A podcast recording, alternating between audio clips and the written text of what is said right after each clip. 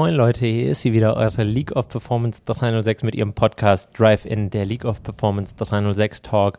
Ihr werdet es nicht glauben, aber diese Woche vor den Mics Der Daniel. Der Mirko. und meine Wenigkeit der Nevin. Servus. Servus. Hi. Äh, Das wir, ey, wir haben es wirklich geschafft seit, äh, ich glaube, drei oder vier Wochen. Sagen ne? wir geraumer Zeit. Das erste Mal wieder, dass wir so zusammensitzen können und ähm, gleich so eine spezielle Folge, oder? Ja. Total. Ich freue mich aber auch, muss ich ganz ehrlich sagen, dass Daniel wir es wieder geschafft haben, äh, endlich mal die Namen wieder in der richtigen Reihenfolge Ja, also wir haben wir es geübt. Also ganz ehrlich, geübt, wir haben es geübt. Ja, das ist halt die Magie, Ja. wenn man das dann tatsächlich hier vor Ort macht, ne? Ja. Ja, Ähm, zu der speziellen Folge. Wir sind ja sonst hier bekannt als äh, die gute Laune-Typen des Genau. Audi-Zentrums. Ähm, wir wollen auch weiterhin diese gute Laune halten, aber es, wir befinden uns in der Weihnachtszeit und um uns herum schwirren Themen wie Lockdown, Corona, äh, Weihnachtsfest, äh, mit oder ohne Familie. Und eigentlich gibt es ja welche unter uns, ähm, die sich ganz andere Fragen stellen. Es gibt halt auch einfach, ähm, haben wir gemerkt, Dinge, die ein wenig mehr Aufmerksamkeit irgendwie verdienen, würden. Ne? Ja. Und ähm, du hattest es schon angeteasert. Genau, ähm, wir haben jemanden heute am Telefon vom Kinderhospiz Burgholz hier aus Wuppertal. Und ähm, ich würde tatsächlich jetzt einfach mal die Nummer wählen von der Kerstin und dann erfahrt ihr mehr. Also, Wir sind gespannt. Kinder- und. Hallo. hallo, der Nevin hier. Hallo.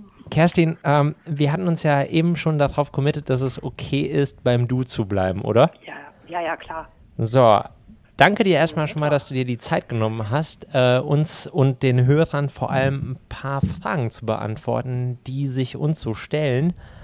Aber fangen wir doch erstmal mit den einfachen Dingen an. Wer bist du? Ja, mein Name ist Kerstin Wülfing. Ich bin äh, Hospizleitung hier im Kinder- und Jugendhospiz Buchholz im Wuppertal. Bin gelernte Kinderkrankenschwester und, äh, naja, ich sage immer Mädchen für alles, ne? Wie das so ist. Wir, wir kennen den Begriff besonders gut. Mhm, definitiv. Ähm, hallo auch erstmal meinerseits, der Mirko hier. Hi. Hi. Ähm, ich glaube, es wäre vielleicht zu Anfang erstmal recht wichtig für die Hörer, die es vielleicht gar nicht so genau wissen, weil sie sich vielleicht nie damit auseinandergesetzt haben. Ähm, kannst du vielleicht kurz und knackig mal erklären, was so grundsätzlich ein Kinderhospiz ist, was das bedeutet? Also Hospize sind ja, glaube ich, allen ein Begriff. Ähm, Kinder- und Jugendhospizarbeit ähm, versteht sich darin, dass nicht nur die erkrankten Kinder, sondern die ganze Familie begleitet wird. Ähm, das bedeutet, dass wir eben nicht nur die erkrankten Kinder aufnehmen, sondern auch Eltern und Geschwister, manchmal die Großeltern. Ähm, offiziell heißt das Zugehörige, ist ein irgendwie ganz schreckliches Wort, Okay. aber letztendlich all die Menschen, die irgendwie als, als Bezugspersonen für denjenigen, der erkrankt ist, gelten. Dann ist der große Unterschied, dass wir nicht nur Kinder und Jugendliche aufnehmen, die in der letzten Lebensphase sind, sondern wir können die Betreuung anfangen in dem Moment, wo klar ist, das Kind hat eine Erkrankung, die besagt, es wird sehr wahrscheinlich das Erwachsenenalter nicht erreichen. Okay. Diese Einschränkung kommt so ein bisschen daher, dass ähm, wir am Anfang eine Altersgrenze von, von 18 hatten mittlerweile und deswegen Jugendhospiz können wir auch Kinder oder Jugendliche viel mehr bis 27 aufnehmen. Das bedeutet, dass wir viele Familien wirklich über Jahre begleiten. Die kommen dann geplant zu uns. Das sind dann sogenannte Entlastungsaufenthalte, wo es wirklich darum geht, ähm, dass die Familie einen Ort hat, wo sie mal Familie sein kann, sich nicht um Mhm. Pflege kümmern muss, einfach mal nur Mama sein darf, das Kind nur Kind sein darf und ähm, ja, dass alle so ein bisschen zur Ruhe kommen können. Hat aber natürlich auch den Vorteil, dass die Familien das Haus schon kennenlernen können, die Menschen, die hier sind, kennenlernen können, sich mit anderen Familien austauschen können. Das ist so unfassbar wichtig, das unterschätzt man immer so ein bisschen. Man Hat sieht wahrscheinlich auch viel mit Vertrauen zu tun, ne? das hat viel mit Vertrauen zu tun, das hat viel mit ähm, damit zu tun, dass die natürlich alle in einer ganz besonderen Lebenssituation sind, die sich so, glaube ich, keiner wirklich von uns vorstellen kann, dass die alle ein Leben führen, was eigentlich permanent in so einer kleinen Ausnahmesituation ist, also was da alles noch mit zugehört. Ähm, Pflegedienste, Krankenhausaufenthalte, Arztbesuche, ähm, Auseinandersetzung mit den Krankenkassen oder überhaupt Anträge bei den Krankenkassen. Also das ist ja nicht nur ähm, dass das Kind krank ist, was schon große Sorge macht, dass es oft Krankheiten sind, die eben sehr selten sind. Ähm, man natürlich auch irgendwie immer noch einen Weg sucht, ob das Kind gesund werden kann. Ähm, nee, da ist ja eben dieser ganze Rattenschwanz dran, ne? dass äh, die Familie da irgendwie mit eingebunden wird und umso wichtiger ist es uns eben auch die ganze Familie zu begleiten und eben auch für die ganze Familie hier Ansprechpartner zu sein. Und so der letzte große Unterschied zum Erwachsenenhospiz ist eigentlich der, dass wir die Familien auch nachdem die Kinder verstorben sind, weiter begleiten. Das heißt, wir haben hier im Haus auch Trauerbegleiter, die danach Trauerbegleitung anbieten. Ähm, es ist, gibt sogar die Möglichkeit, dass wenn die Kinder hier versterben oder auch wenn sie zu Hause versterben, dass sie hier aufgebahrt werden können, also auch gegebenenfalls nochmal hier hingebracht werden und ähm, dann hier die Begleitung der Familie des Abschieds auch stattfinden kann.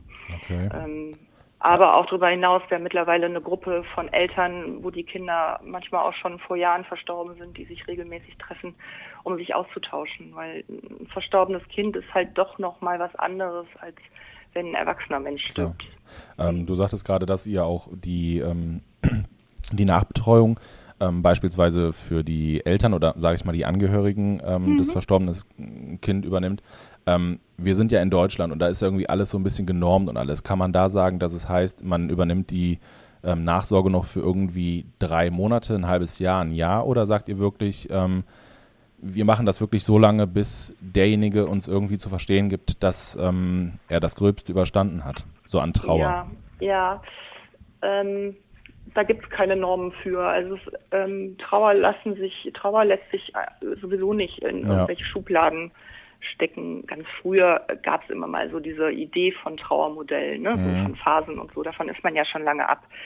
Weil letztendlich ähm, ist jeder Mensch da unterschiedlich, geht unterschiedlich miteinander um. Das merken wir oft sogar innerhalb von Familien, ja, dass der Vater anders damit umgeht als die Mutter und die auch an unterschiedlichen Stellen der Trauer sind. Geschwisterkinder, je nach Alter, gehen natürlich auch nochmal anders damit um. Und wir haben Familien, die sich sehr schnell zurückziehen und sagen, so, wir brauchen das für uns nicht, wir haben unser eigenes Netzwerk, das ist genauso in Ordnung wie Familien, die sich noch manchmal zwei Jahre, drei Jahre später melden. Manchmal ist es so, dass wir ein Jahr von den Familien nichts hören und dann melden sie sich, weil dann plötzlich Probleme auftreten oder sie merken, oh, irgendwie hängen wir jetzt gerade durch. Ähm, die Möglichkeit gibt's immer man darf das halt nicht verwechseln. Wir machen hier keine Therapie, ne? Das ist ja. Trauerbegleitung. Also Trauerbegleitung heißt, wir gehen jetzt auch sowieso erstmal davon aus, dass wenn jemand verstorben ist, darf man traurig sein und dann darf man Definitiv. auch erstmal in ein Loch fallen und dann darf man vielleicht auch mal eine Woche nicht aufstehen wollen. Ja. Das sind alles Sachen, die erstmal normal sind. Wenn wir merken, wir kommen jetzt an einen Punkt, wo es, wo es wirklich pathologisch wird, da muss dann ein Therapeut rein oder wie auch immer, da würden wir dann vermitteln. Ähm, aber Trauerbegleitung lassen wir jetzt so erstmal zu und ja, wir sagen immer so schön, wir gehen mit dem Tempo der Familien. Ne? Und mhm. Da ist Zeit dann natürlich auch relativ. Okay. Ja, das war eigentlich die Hoffnung, dass du das antwortest. Da, da, fällt mir was zu ein, oder wenn ich jetzt zugehört habe, Daniel hier übrigens, hi. Mhm. Ähm, Hallo. Ich merke irgendwie, oder ich, ich höre voll, dass du komplett mit Herzblut dabei bist. Ähm, seit wann ist das denn eigentlich so? Seit wann ich dabei bin? Ja. Ich, äh, bin tatsächlich, hatte ich äh, quasi die, die, das Glück, ja doch das Glück, ähm, dass ich schon bevor wir überhaupt eröffnet haben, hier im Haus äh, mit dabei war. Das heißt, okay. ich kenne hier noch die Grundmauern und äh, weiß, wie der Rohbau aussieht. Ja. Ähm, und wir haben 2015 eröffnet, ja. Okay. Ich bin jetzt schon sechs Jahre sogar dabei. Mhm. Kerstin, würdest du denn behaupten, dass sich euer Alltag ähm, dieses Jahr enorm verändert hat? Also, dass Hürden dazugekommen sind? Also, ich meine, euer Ort ist ja an sich schon kein leichter Ort. Also, jemand, der da hinkommt, das ist, wie du es äh, am Anfang gesagt hast, ihr begleitet den ja auf einem bestimmten Weg. Ähm, mhm. Aber wie verhält sich das dieses Jahr für euch? Also, ist das genauso für euch wie letztes Jahr oder würdest du sagen, nee, das hat sich komplett gewandelt? Ähm, einiges hat sich gewandelt. Vieles mussten wir natürlich anpassen. Ähm, wir haben aber wirklich es geschafft bis jetzt, also ich klopfe mal dreimal auf Holz, dass wir die ganze Zeit geöffnet haben konnten und dass wir vor allen Dingen immer alle Kriseninterventionen und finalen ähm, Begleitungen ähm, betreuen konnten. Also sprich die Familien, die wirklich in der Situation waren, dass ähm, das Kind vielleicht im Sterben lag oder dass es dem Kind sehr schlecht ging oder dass die Mutter operiert werden musste und deswegen die Versorgung zu Hause nicht gewährleistet werden konnte. Also das konnten wir immer abdecken. Wir haben normalerweise zehn Betten, das heißt, wir können zehn Kinder und Familien aufnehmen. Wir mussten natürlich ganz viel umstellen, weil wir dann doch versuchen, die Hygiene besonders hochzuhalten. Es ist so, dass wir hier bei den Kindern natürlich von, von einer Risikogruppe, was Corona angeht, mhm. sprechen. Ne? Also die ähm, Kinder, die hier sind, die haben oft sowieso schon mit der Lunge Probleme und ähm, sind infektanfällig. Und da ist es natürlich ähm, so eine Infektion, wissen wir nicht, wie sich das aus, auswirkt. Von mhm. daher haben wir schon ziemlich früh die Belegung hier reduziert. Das heißt, es sind im Moment fünf Kinder, maximal sechs Kinder im Haus. Wir haben nicht so viele Angehörige wie sonst im Haus. Also wir gucken immer, dass wir das irgendwie so geregelt kriegen, ähm, ja, dass, dass zum Beispiel eine Pflegekraft im Moment auch nur ein Kind betreut. Dass, ja. ähm, die, die aufgenommen werden, ähm, vorher getestet worden sind. Wir sind, was Besucher angeht, ähm, sehr streng. Also eigentlich so richtig Besucher gehen im Moment nicht. Ähm, wir machen da natürlich auch, wenn ein Kind im Sterben liegt, dann gibt es immer Mittel und Wege und dann werden wir kreativ, dass wir das trotzdem irgendwie ermöglichen können, weil ich finde, dieses Verabschieden ist einfach unfassbar wichtig und das ja. ist was, was wir nicht wiederholen können. Ja, Für und, alle besonders wichtig, ne? Genau, das ist für alle besonders wichtig und ähm, man darf nie vergessen, die Angehörigen müssen auch mit der Situation ja weiterleben ne? ja. und irgendwie gut weiterleben. Von daher ähm, sind wir da echt froh, dass wir das die ganze Zeit geschafft haben. Ähm, bin auch relativ zuversichtlich, dass wir das weiter schaffen. Aber es ist natürlich schon so, dass wir weniger Familien betreuen. Also schon, ähm, sonst haben wir eine Auslastung die letzten Jahre immer von 95, 96 Prozent gehabt. Wir sind dieses Jahr, werden wir dann nur auf 60 Prozent kommen. Ähm, es ist aber schön zu sehen, weil es unter den Familien eine unfassbar große Solidarität gibt. Also die Familien auch fragen und sagen, hört mal, wenn ihr eine Familie habt, die es gerade nötiger haben, dann äh, lasst die kommen. Ähm, das ist schon auch ganz schön zu sehen. Und wir haben auch viele Familien, die sagen, nee, wir wollen eigentlich das Haus gerade nicht verlassen, weil natürlich ist es so, dass hier die Pflegekraft natürlich mit Maske, aber trotzdem ist es ein anderer Personenkreis, als man ihn zu Hause hat. Und ähm, wir haben schon viele Familien, die sich auch selber quasi in Quarantäne begeben, so im Rahmen der Möglichkeiten. Und äh, ja, so ist es dann das ganze Jahr schon so ein Abwägen von was geht, was können wir machen, was können wir nicht machen.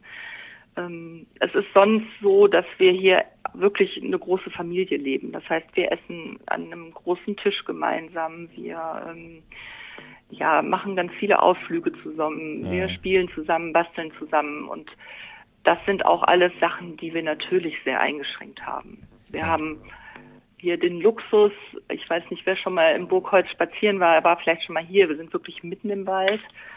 Ähm, das lädt natürlich schon dazu ein, mal einen Waldspaziergang zu machen. Das können wir ja zum Glück auch jetzt noch machen. Ähm, aber wir können natürlich sonst nicht groß Ausflüge machen. Wir können auch so mit den Familien, müssen wir natürlich immer auf Abstand halten, achten und Maske tragen. Und so wie wir uns alle einschränken müssen, müssen wir es natürlich auch hier tun. Wenn du, wenn du sagst, ihr habt das jetzt, sage ich mal, so auf fünf bis sechs Kindern mit deren Familien runtergebrochen, damit ihr halt diese Versorgung auch gewährleisten könnt. Mhm. Ähm, wie sieht denn so der Alltag von den Kindern aus? Also wie, wie spielen die zusammen, dürfen die zusammen spielen, ähm, basteln die zusammen? Gibt es Rituale? Gibt es Tag, Rituale? Oder? Also genau. Mhm. Also eigentlich gucken wir jeden Tag, was geht. Mhm. Das ist so, ähm, also das ist auch immer so unser Motto. Ne? Wir gucken nicht, was geht nicht, sondern wir gucken immer, was geht am Tag. So, das macht grundsätzlich schon mal immer eine, eine andere Einstellung, als wenn man immer nur guckt, ähm, was alles nicht möglich ist oder wo Einschränkungen für die Kinder sind, sondern wir suchen dann immer nach Lösungen. Die einzigen festen Zeiten, die wir haben, sind eigentlich so die Essenszeiten und natürlich die Pflege muss Übergabe machen, damit sie sich in der Schicht äh, absprechen können, klar. Und alles andere ähm, bestimmt letztendlich die Familie oder das Kind. Ja, wenn es ähm, feste Essenzeiten für das Kind gibt, werden die angepasst. Trotzdem ähm, sind die natürlich dabei. Im Moment essen wir nicht in einer ganz großen Gruppe, sondern so ein bisschen getrennt. Wobei auch das sich schon gezeigt hat, dass die Eltern essen im Moment mit dem Familienteam ähm, in einem Extraraum. die das aber auch sehr genießen, weil die Eltern dann einfach mal unter sich sind und auch Klar. natürlich nochmal anders reden können, als wenn die Kinder dabei sind. Ähm, ja, und dann gucken wir. Dann klar, manchmal wird gebastelt. Im Moment ist es so, dass wir natürlich auch die Eltern rausschicken und mit den Kindern Weihnachtsgeschenke für die Eltern basteln, die sie dann im Zweifel eingepackt mit nach Hause kriegen, mit dem klaren Ansage hier nicht vor Weihnachten auspacken. ähm, das sind halt so, ne, das sind alles so Dinge, die sonst natürlich nicht unbedingt passieren, weil die Kinder brauchen Unterstützung. Ja. Die meisten Kinder, die wir hier haben, sind schwerst mehrfach behindert und wirklich stark eingeschränkt, vielleicht sogar beatmet, sauerstoffabhängig, wie auch immer. Ähm, da ist es natürlich alles nicht so einfach. Ja, wir gehen spazieren. Ähm, ich glaube, jetzt gerade unten habe ich gesehen, äh, haben sie sich einen Film angemacht und gucken am Kamin die Schöne und das Biest. Ähm, heute Nachmittag vorher haben sie Waffeln gebacken. Das, ähm, ja, Schön. also Ja, also die, die Ganz richtig- die richtig Alltag schönen eigentlich. Momente, ne? Einfach, einfach trotz der aktuellen Situation oder der Hindernisse einfach zusammensuchen, ne? Ja, normale Sachen, Ja. ne? Also man, man erlebt halt, wenn man so schwer erkrankt ist, sowieso schon viele Einschränkungen jeden Tag. Weil der Zugang mit dem Rolli vielleicht problematisch ist, weil ähm, man nicht mit dem Auto überall hingehen kann, also ne, weil die medizinische Versorgung nicht gewährleistet ist oder was auch immer. Und da ähm, dem, die Möglichkeit zu haben, einfach möglichst viel normale Dinge zu machen und hier stürzt halt auch keinen, wenn einer vielleicht mal einen Laut von sich gibt, der woanders komisch angeguckt werden würde. Ähm, wenn ein Kind nicht lange am Tisch sitzen bleiben kann und zwischendurch aufsteht und Klar. rumrennt, dann ist das halt hier auch so. Da Genau. stürzt sich keiner Also dran. du, ne? du, du, du sagst es auch ganz schön äh, normal, weil die Kinder wissen ja nicht, dass das nicht normal ist. Also das ist, eigentlich müssen wir uns ja mehr an den Kopf packen, wenn wir äh, uns davon vielleicht gestört fühlen oder weil wir es nicht äh, normal empfinden, Ja, ja, mal zu hinterfragen, wieso macht derjenige das? Also da ist man auch viel zu schnell mit dem Vorurteil, ne? Ähm, also das ist schön, dass ihr das auch so seht. Ja, es ist, glaube ich, auch manchmal einfach befremdlich. Ne? Also das sind natürlich, es ist ja glücklicherweise so, dass es nicht so sehr viele so schwer erkrankte Kinder gibt. Und ähm, leider finde ich, kommen die in unserer Gesellschaft immer noch viel zu wenig vor. Ja, und äh, also äh, das ist jetzt ein Thema, da kann man eine eigene Postkartfolge ja. machen. Ja. Aber ähm, letztendlich ähm, finde ich, es ist, haben die natürlich ein Recht auf Normalität und Definitiv. dass sich keiner wundert. Und äh, wie gesagt, hier ist halt jeder so, wie er ist. Ja. Und ähm, das ist auch das, was ich merke, dass das, was ich vorhin schon mal gesagt habe, dass die Familien das unfassbar genießen, Ja. dass sie sich nicht erklären müssen. Ja. dass Ja, das sie auch nicht sagen müssen, so, oh, mir geht's gerade nicht gut, weil das und das und das, sondern oder umgekehrt, ja, den Kindern geht's eigentlich ganz schlecht und die sitzen trotzdem hier und lachen auch mal, trinken sich vielleicht abends ein Gläschen Wein zusammen, die Eltern, und sagen, und ich muss mich nicht dafür rechtfertigen, dass ich nicht die ganze Zeit traurig bin, Ja. sondern ne, auch das ist ja Normalität, auch für die Eltern. ja, klar. Und äh, für die Kinder ist es äh, ganz schön eben, dass sie auch da andere Kinder haben, die ja in einer ähnlichen Situation sind. Wir machen einmal im Jahr haben wir eine Woche, da sind ähm, nur Kinder und Jugendliche im Haus, die also kognitiv in der Lage sind, auch ihre Situation zu erkennen und die doch mal zur Schule gehen oder eine Ausbildung machen. Und das ist so eine tolle Woche, weil die das so genießen, dass sie einfach so unter sich sind und äh, da wollen sie eigentlich auch nur chillen tatsächlich. Ja? Ganz Also normal, Wenn ne? wir mal gehen, Ja, ja. wenn Ähm, die Erwachsenen mal rausgehen und äh, ja. Ja, klar. Ja, wie normale Menschen halt, ne? Also es sind ja normale. Genau. Ähm, du hattest gerade gesagt, hier mit ähm, Geschenken einpacken. Ähm, das war eine Frage, die mich eh noch äh, interessiert hatte. Wie feiert ihr ähm, generell Weihnachten oder speziell jetzt auch dieses Jahr? Habt ihr da auch irgendwie einen bestimmten Ablaufplan, was ihr immer macht? Oder gibt es da irgendwie was, ähm, was sich jährlich wiederholt, was dieses Jahr vielleicht nicht stattfinden kann, bedingt durch ähm, Corona oder sonstiges? Ähm, ähm, ja, also einmal ist es so, dass wir immer ähm, eine große Familienweihnachtsfeier machen, wo alle Familien, die in der Begleitung sind, herkommen können, wo dann zusammengesessen wird und gesungen wird und so. Das geht natürlich dieses Jahr nicht. Da haben wir jetzt aber eine ganz schöne Lösung gefunden. Da arbeiten wir noch ähm, mit, mit ein paar Kindergärten zusammen, ähm, dass wir eine digitale Weihnachtsfeier machen. Das heißt, am Samstag äh, treffen wir uns alle äh, am Rechner und wir spielen dann im Studio und ähm, das haben wir über eine Spende, Spenden ermöglicht gekriegt, dass wir dann quasi virtuell mit den Familien wenigstens feiern können. Mhm. Und ansonsten ist Weihnachten hier schon auch ähm, Familienzeit, wie es auch eigentlich überall ist. Und das, auch das ist was, was man nicht unterschätzen darf. Weihnachten und Silvester oder Neujahr, das ist ja für alle irgendwie immer besonders emotional. Klar. Wir alle lassen das Jahr nochmal Revue passieren. Ja. Ich glaube, dieses Jahr trifft es noch sagen, viel mehr ja. Menschen, dass sie sentimental Oh, werden ja. und denken, oh, was für ein Jahr. Ähm, aber das ist natürlich auch was, was hier für die Familien immer so ist. Wir auch sehr merken, dass man immer, dass dann oft auch so Fragen kommen, so ist das jetzt vielleicht das letzte Weihnachten, was wir so Mhm. zusammen feiern oder nicht. Ne? Das sind alles so Themen, die dann einfach auch nochmal extremer hochploppen. Wahrscheinlich wird da auch jedes Weihnachten irgendwie dann nochmal intensiver gelebt oder gefühlt, Mhm. ne, weil man halt immer diesen Gedanken hat irgendwo. Also ich bin ganz ehrlich, unter normalen Voraussetzungen, ähm, man feiert Weihnachten, es ist natürlich eine besinnliche Zeit, man kommt mit der Familie zusammen, äh, man kommt zur Ruhe, aber man geht ja erstmal nicht davon aus, dass es irgendwie das letzte Weihnachten für Mhm. Irgendjemanden aus der Familie sein könnte, es sei denn, man hat beispielsweise ähm, Großeltern, die jetzt irgendwie dann altersbedingt irgendwo dann beispielsweise in den Bereich kommen, wo man davon ausgehen kann.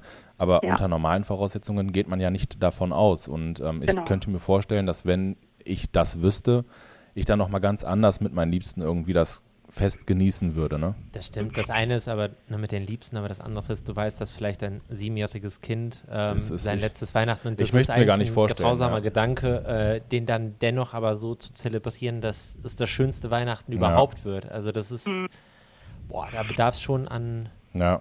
einer Ja, Menge aber- Kraft.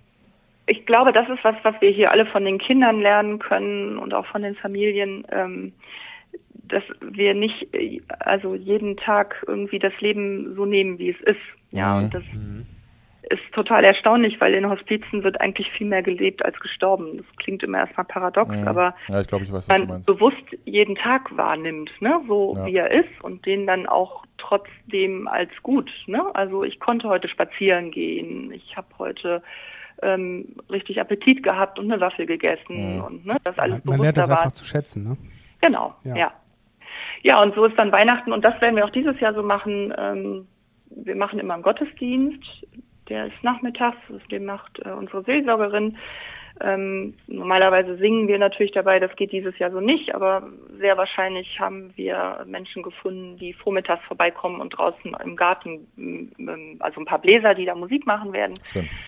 Dann ähm, gibt es äh, Essen und dann ist nachmittags irgendwann Bescherung und dann ist wirklich Familienzeit. Also dann werden die Geschenke ausgepackt, dann werden die Geschenke ausprobiert und so ist eigentlich dann auch das ganze Weihnachten, dass die Familien das einfach genießen, unter sich zu sein und Zeit für sich zu haben. Du sag mal, Kerstin, du hast eben gesagt, ähm, digital oder besser gesagt, du hast dieses ähm, Stichwort digital ähm, verwendet. Ähm, ihr, Mhm. habt ja, ihr habt ja auch seit kurzem einen eigenen Podcast. Mhm. Wie seid ihr überhaupt auf diese Idee gekommen? Weil wir haben ja auch bei uns hier erlebt, dass dieses Thema digital immer wichtiger wird und, ähm, man will sich irgendwie mitteilen oder man will auch irgendwie äh, sich Gehör verschaffen. Und vor allem, wie heißt der? Ne, das, das, für, weil ne? mich würde es Genau, auch mal interessieren. Also erzählt mal ein bisschen was dazu, weil ich finde das super spannend. Ähm, also eigentlich, ich höre selber relativ oft Podcasts. Ich finde, das ist einfach ein gutes Medium, um sich in verschiedene Bereiche reinzuhören, so, ne, ohne mhm. Äh, groß irgendwie ja auf Hindernisse zu stoßen. Und ähm, dann habe ich irgendwann gedacht, hm, Kinderhospizarbeit, gibt es da irgendwas zu? Und dann habe ich festgestellt, Mensch, es gibt überhaupt gar keinen Podcast über Kinderhospize und Mhm. zu der Arbeit. Und habe dann mal so länger drüber nachgedacht und dann auch mit dem Moritz gesprochen und haben gesagt, so es gibt so viele Geschichten zu erzählen, die wir auch gerne erzählen wollen. Und wir erleben halt jeden Tag, dass Kinderhospiz irgendwie so ein Thema ist, wo die Leute sich entweder gar nicht rantrauen oder wo sie auch einfach falsche Vorstellungen haben und ähm, wir immer versuchen einfach ja da aufzuklären, ähm, Familien Mut zu machen. Wir erleben Familien, die Anspruch hätten, das hier wahrzunehmen, die gar nichts davon wissen. Ähm, also das ist Ja. immer noch ein Thema, was nicht so besonders bekannt ist. Und dann haben wir wirklich eigentlich relativ kurz zusammengesessen und uns sofort so viele Themen eingefallen, die man im Podcast bringen kann. Ja, von äh, wir erzählen eben wie in der letzten Folge, dass wir mal Väter zu Wort kommen lassen, aber auch, dass wir natürlich das Haus vorstellen, dass Mitarbeiter was erzählen, dass unsere Ehrenamtler mal was von sich erzählen, ähm, dass wir ähm, Nachmittag mal hier begleiten, wo wir eine Aktion machen. Also da gibt's ja hundert Sachen. Man kann auch mal politisch werden, ja, also Da gibt es, glaube ich, 100 Themen und ähm, ich bin total froh, dass der Moritz das so übernommen hat, weil der da wirklich, der macht das wirklich gut. Cool. Und ähm, ja, ich glaube, es ist einfach nochmal ein schönes Medium, um da nochmal anders Informationen einfach über uns und unser Haus zu kriegen. Und jetzt sind wir der Erste in Deutschland, also kann man ja auch so ein bisschen stolz drauf sein, ne? Dann verrat uns doch mal den Namen des ersten Podcasts für Kinderhospize. Schluss mit lustig. Schluss mit Schluss lustig, mit- okay. Wo findet man den? Ähm, äh, letztendlich eigentlich auf allen Plattformen, die es so, die es so gibt. Ähm, wir haben den auch auf YouTube. Wir haben dann einen YouTube-Channel, da ist er auch hochgeladen. Sonst Spotify, iTunes, alles, was man so, fast alles, was man so kennt. Auf Okay. unserer Internetseite findet man auch den Link. Ähm, genau, Schluss mit lustig mit Fragezeichen am Ende. Das Okay, äh, okay. ist bei uns auch wichtig. Ich werde auf jeden Fall mal reinhören. Weil ihr ja das Gegenteil beweist. Genau, und darum geht's eben. Ne? Also klar wird hier auch geweint ähm, und hier darf auch geweint werden und es gibt auch mit Sicherheit traurige Momente, aber da sind wir wieder, ne? wir feiern jeden Tag das Leben und ähm, nehmen es so, wie es ist. Ich habe noch eine Frage und zwar, ich habe das ähm, zweierlei mitbekommen. Einmal war es ähm, in irgendeiner Late-Night-Show wie Stern TV oder irgendwie sowas, da habe ich es mitbekommen, aber ich habe in meiner Nähe von meinem damaligen Wohnort auch ähm, ein Kinderhospiz, meine ich, ist es. Ähm, ich weiß, dass äh, sowohl im einen als auch in dem anderen gezeigt wurde, dass es ein Ritual gibt. Ähm, beispielsweise, dass ähm, ein Kind dann von uns gegangen ist. Ähm, bei dem einen war es dann, es wurde eine Schleife an einen Baum gehangen. Ähm, und bei dem anderen habe ich es auch mitbekommen. Habt ihr auch sowas in der Art? Ähm, ja, wir haben tatsächlich verschiedene Rituale. Also zum Beispiel haben wir ganz viele bunte Baumscheiben im Gang hängen. Die bedeuten aber nur, dass jede Familie, die das erstmal ins Haus kommt, sich eine aussuchen kann und die selber gestalten kann. Ähm, das sind also von allen Familien, auch die, die noch regelmäßig ins Haus kommen, hängen diese Baumscheiben da. Wenn ein Kind verstorben ist, da haben wir im Garten einen, einen Bereich, unseren Erinnerungsgarten, da ist in der Mitte so ein Kugelbrunnen und da drumherum legen wir einmal im Jahr Sterne nieder von den verstorbenen Kindern. Ähm, die werden in der Regel von den Familien selber gestaltet. Die suchen sich dann auch selber den Platz aus und dann machen wir einmal im Jahr auch so ein Erinnerungsfest, wo wir Ja. an alle verstorbene Kinder nochmal erinnern und gehen dann aber wieder über in Sommerfest. Ähm, und das ist immer ganz schön, weil dann kommen die Familien, die ein Kind verloren haben, aber auch die Familien, die noch in der Betreuung hier sind und die kennen sich ja oft auch untereinander. Also Ja. das ist auch dann immer ein großer Austausch und das tut dann auch allen ganz gut. Und ja, wir haben dann als Erinnerung halt diese echt tollen Sterne, die an Mhm. jedes Kind, äh, was wir begleitet haben, ähm, dann auch nochmal erinnern. Das finde ich aber eine schöne Idee, definitiv.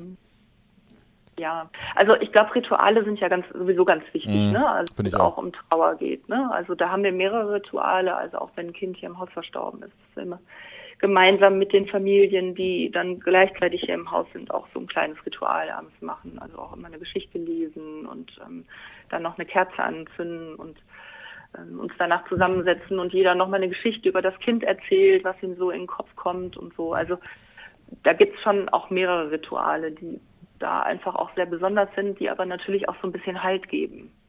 Ja, das, unter- das, das hilft den Leuten, glaube ich, auch, ne? so eine gewisse Beständigkeit darin, das auch immer wieder machen zu können, um, um eben vielleicht auch Erinnerungen dann, ne? positive Erinnerungen Mhm. wieder hervorzurufen. Und, also wir, wir hatten vor ein paar Wochen, drei, vier Wochen ein Kind hier, den wir relativ lange betreut haben, der dann verstorben ist und dann habe ich abends mit der Mutter draußen gestanden und sagte mir, oh, ich habe das immer gehasst, wenn diese Kerzen da stehen. Also wir haben zum Beispiel auch im Eingangsbereich Kerzen. Mhm.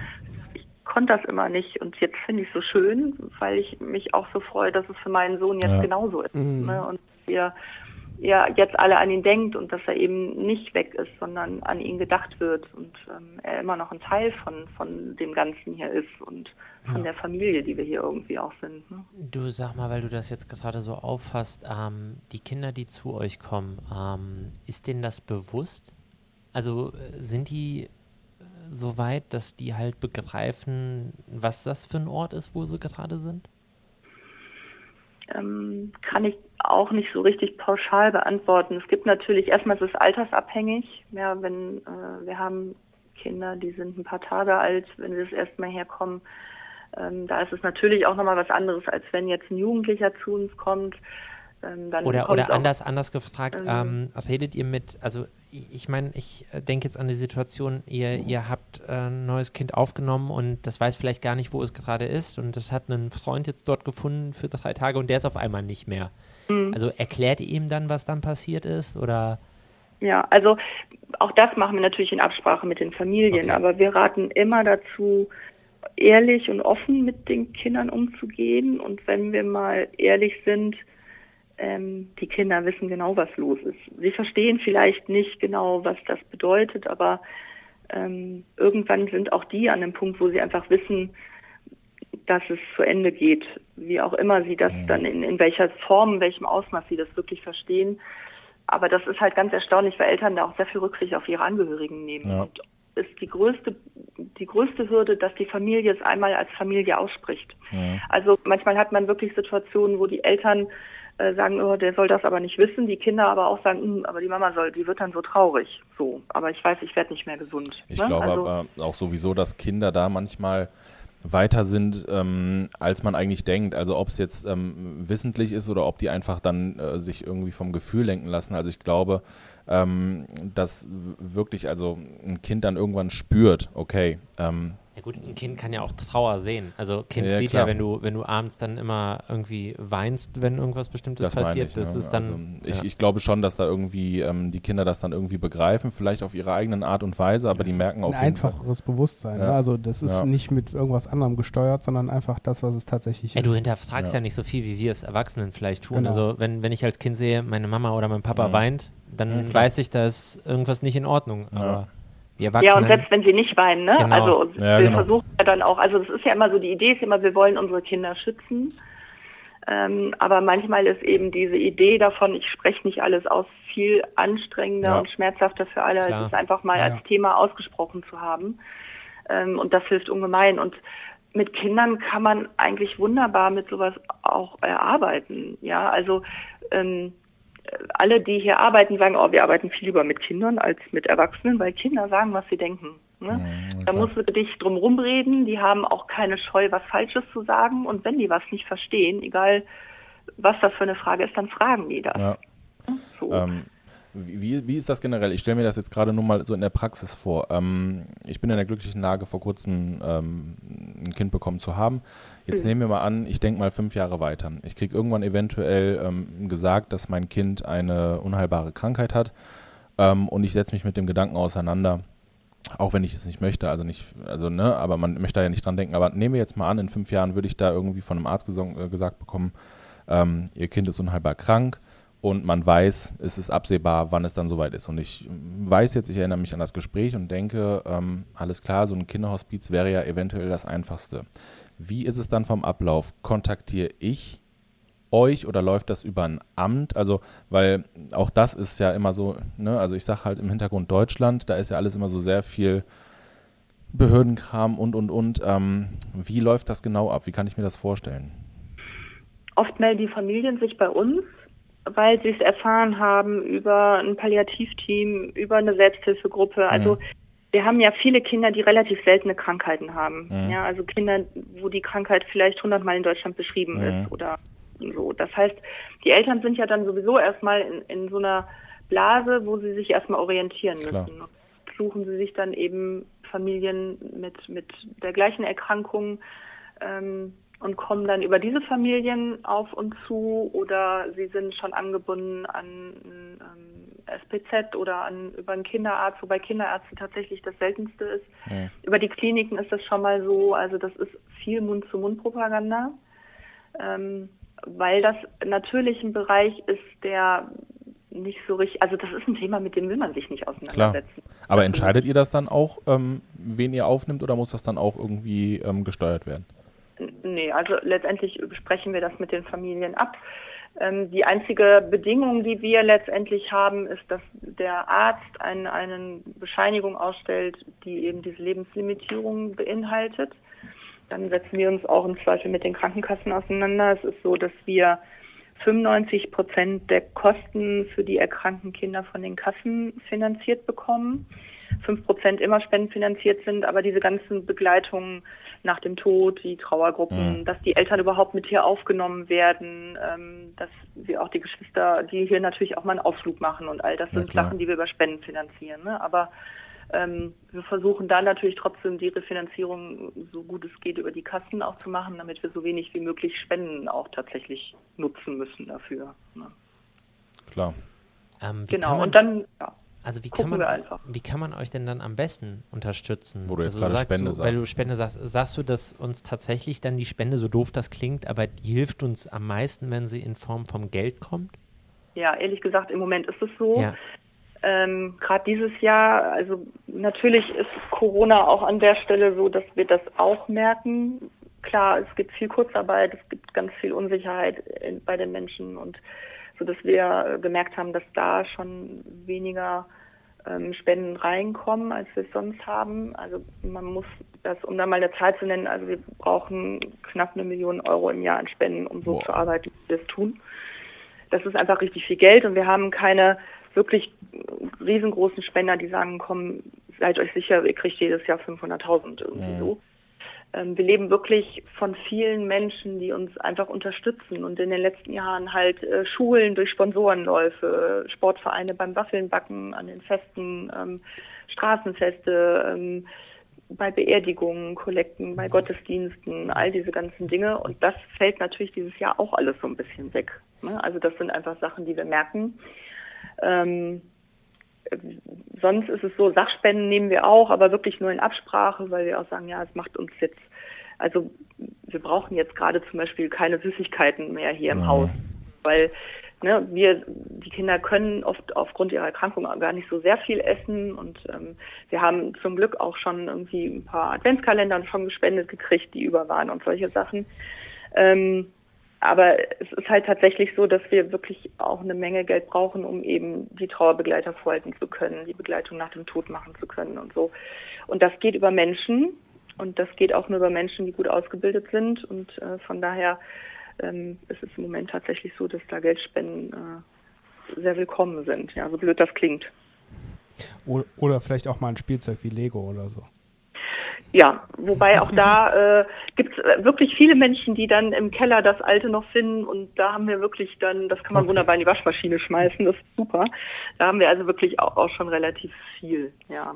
Und dann müssen wir natürlich auch immer gucken, also gerade Stofftiere zum Beispiel können wir gar nicht annehmen, weil wir mhm. da auch hygienische Regeln einfach ähm, ja, beachten. Aber ja, sagen wir es mal so, wir, wir, haben ja, wir haben ja eine gewisse Reichweite und wir haben ja auch gewisse Möglichkeiten. Gibt es denn aber im Bereich so Sach, Sachspenden Dinge, wo du sagst, Ach, darüber würde man sich sehr freuen, weil es äh, nicht nur dem, äh, ich sage das jetzt ganz hart, nicht nur dem einen Kind was nützt, sondern den Kindern, den anderen auch hilft. Also sowas wie eine Wunschliste, die man ähm, erfüllen ja, darf, kann tue mich gerade schwer, was zu sagen, weil wenn ich jetzt sage, wir brauchen neue Spannbettlaken. Nein, nein, nein, ich, ich, weiß, ich weiß komplett. also so, aber ähm, gerne einfach anrufen und ähm, dann klären wir das dann im persönlichen Gespräch. Das ist wahrscheinlich das Beste. Ja. Ähm, nur jetzt nochmal für den praktischen Ablauf, weil ich suche mir auch jedes Jahr eigentlich immer so zwei, drei ähm, Institutionen raus, wo ich dann irgendwie ähm, immer mal was spende. Ähm, wie mache ich das bei euch? Kann ich bei euch auf die ähm, Website gehen und finde da eine Bankverbindung, wo ich dann Geld überweisen kann? Oder, ähm, genau. Okay. Genau. Das okay, ist äh, das, das Einfachste tatsächlich. Genau. Auf unserer Internetseite oder eben kurz anrufen, dann gehen wir die durch. Das ist alles überhaupt kein Problem. Ähm, jetzt jetzt sage ich mal, ich, ich gehöre auch zu den Leuten, ähm, ich bin sehr großzügig und sehr spendabel, gerade wenn es um sowas geht, aber ich bin so ein bisschen schusselig. Also wenn ich, äh, sagen wir es mal so, Weihnachten ist vorbei und ich wollte spenden und... Ich werde dich dran erinnern. Ja, nee, nee. Bietet, was, worauf ich hinaus will, danke Jungs, ähm, Patenschaften, bietet ihr sowas an? Also man kann natürlich nicht die Patenschaft für ein bestimmtes Kind übernehmen, aber bietet ihr sowas an? Nee, tatsächlich so okay. in, in, der Form tatsächlich nicht. Ähm, wir haben schon ein paar Menschen, die einfach einen Dauerauftrag machen. Ne? Genau. Ne? Also, also, so, dass äh, das darüber machen und ähm, da ist es dann so, dass wir, also klar, wir wir machen auch sowas wie wir Informationen schreiben. Normalerweise haben wir einen Tag der offenen Tür. Der hat natürlich dieses Jahr auch nicht stattgefunden. Ich hoffe, dass wir ihn nächstes Jahr machen können, wo wir dann auch diese Menschen natürlich gerne zu einladen. Ne? Also das ist auch was, was uns eigentlich am Herzen liegt, weil so ein Tag der offenen Tür ähm, da kann man halt mal sehen, was passiert denn eigentlich mit dem Geld? Wie sehen die Räume aus? Die Mitarbeiter stehen hier und erzählen von ihrer Arbeit. Das ist dann einfach ganz schön. Ähm, naja, ich hoffe, dass wir es über den Podcast jetzt so ein bisschen äh, aufgefangen kriegen und nichtsdestotrotz werden wir hoffentlich nächstes, spätestens übernächstes Jahr auch wieder einen Tag der offenen Tür machen, um, wo man dann ähm, einfach vorbeikommen kann. Bevor, bevor der Daniel so ungefähr äh, die äh, letzte Frage stellt, habe ich jedoch noch eine an dich persönlich. Hm. Woher nimmst du deine Kraft für den Job, den du machst?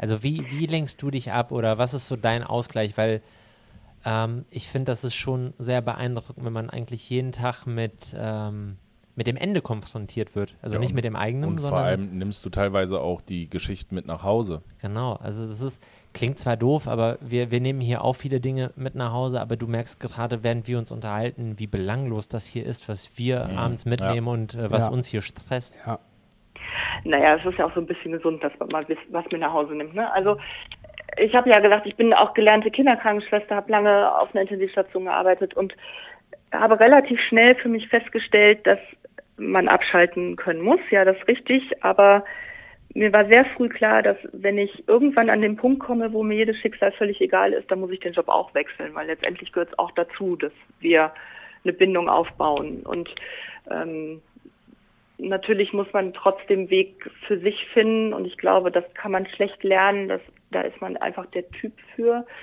Wenn ich mir die Kollegen, das Team hier angucke, das sind alles Menschen, das sind alles tolle Menschen, die eine unfassbare Lebenslust haben und die grundsätzlich eher positive Menschen sind. Ich glaube, das ist auch eine Eigenschaft, die sehr hilft und das sind alles Menschen, die sich schon mal mit dem Thema auseinandergesetzt haben und auch eine Einstellung zum Leben und zum Tod haben. Ich glaube, das ist schon auch so ein bisschen Grundvoraussetzung. Und das würde ich vielleicht noch ganz kurz sagen, bevor das gleich irgendwie hinten überfällt. Also erstmal Hut ab für dich und dein ganzes Team ähm, und vielleicht auch stellvertretend für alle, die diesen Job ähm, vollziehen. Also wirklich vollsten Respekt. Ähm, Finde ich super, dass ihr das macht und ähm, das mit so einem, wie ich jetzt in diesen 45 Minuten rausgehört habe, irgendwie da voll mit Herzblut ähm, hinter seid. Also mhm. wirklich top. Ja.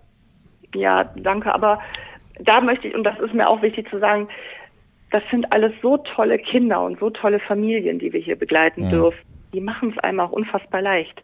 Ja, also das ist ähm, schon beeindruckend, wie viele tolle Menschen man hier kennenlernt. Und ich bin dankbar um jedes Kind, was ich hier kennenlernen darf. Und ähm, ja, das entschädigt einfach so, für so viel an der Stelle, das muss man sagen. Und das hat auch entschädigt ist eigentlich irgendwie auch das falsche Wort. Also ich glaube, für die, die hier sind, fühlt sich nicht so an, weil wir eben, ja, wir haben halt eine Einstellung dazu und können das, glaube ich, alle gut akzeptieren, dass der Tod halt zum Leben dazugehört und ähm, ja.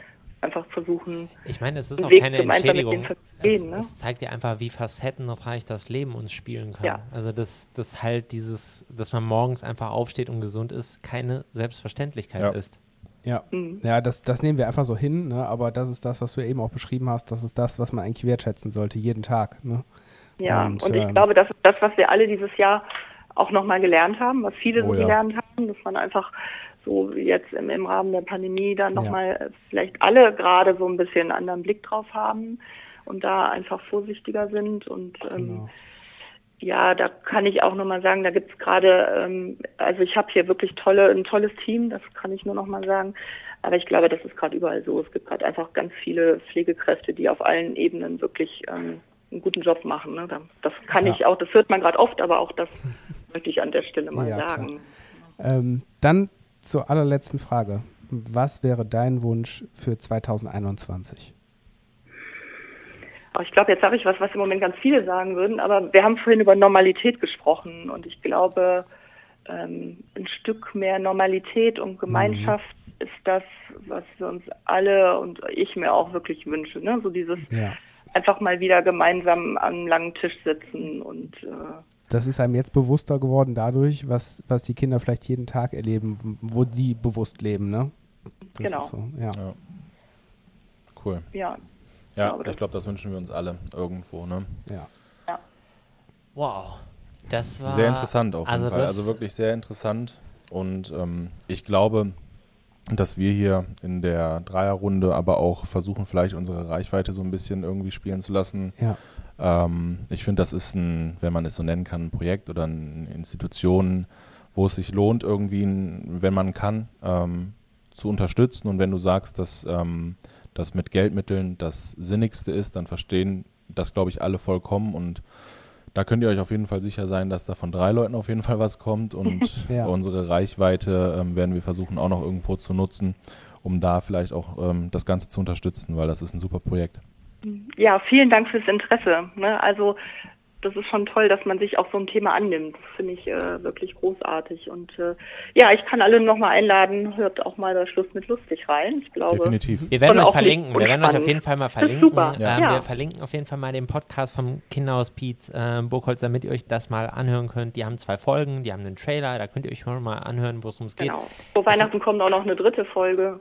Cool. Haben wir zumindest vor. Also Ja. so einmal im Monat ist der Plan. Klasse. Sehr also wir schön. danken dir auf jeden Fall für deine Zeit, die du dir genommen hast. Ähm, wir werden an euch denken, wenn wir Auf jeden Fall. Ja. die Folge heute Abend äh, veröffentlichen, äh, etwas dazu schreiben und die Message morgen wird ganz klar sein, äh, und zwar, wie man euch unterstützen Ja. kann, wer ihr seid und wo man euch findet, ja. in Wir der- hoffen, dass da ein in bisschen der was Zeit. ankommt. Ja, also ich danke euch auf jeden Fall. dafür nicht. Danke dir für deine Zeit.